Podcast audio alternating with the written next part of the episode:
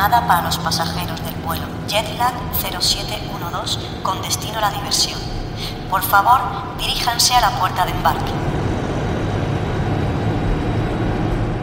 Hola a todas y a todos los documelomaníacos. ¿Cómo está el verano? ¿Qué calor hace? ¿Cómo está la cosa, chavales?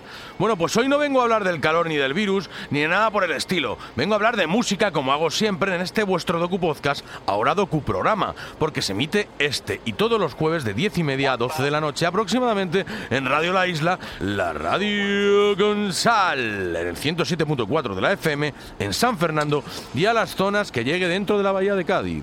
Pero ya sabéis que si os lo perdéis, lo podéis rescatar en iVoox, donde están todos los programas emitidos y hechos hasta ahora, donde me podéis ayudar pulsando a suscribirse, que es totalmente gratuito para todos vosotros los más jóvenes o ustedes los más mayores. También podéis pulsar apoyar, que me ayudaría aún más si cabe. Del mismo modo podéis encontrar este podcast en Spotify, iTunes, Apple Podcast y en la mejor web de música y gastronomía www.fuzamusica.com.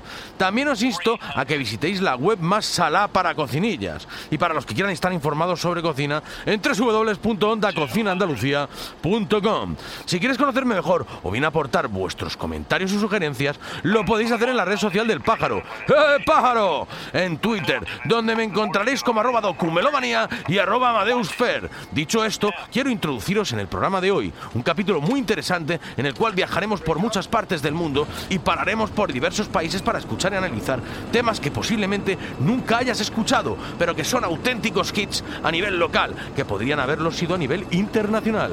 En la música, como vosotros ustedes sabrán, no solo es necesario tener un buen producto, sino que se necesita alguien que sepa mover nuestra música de una manera profesional o que abarque todos los espectros posibles de la audiencia a nivel mundial. El problema viene siempre o de la falta de recursos, con recursos me refiero al dinero, o no por falta de estos recursos, sino por la incompetencia de la persona que maneja la banda o el artista. Pero no esperemos más, vamos a montarnos en el avión y a viajar al primer lugar, a Rusia.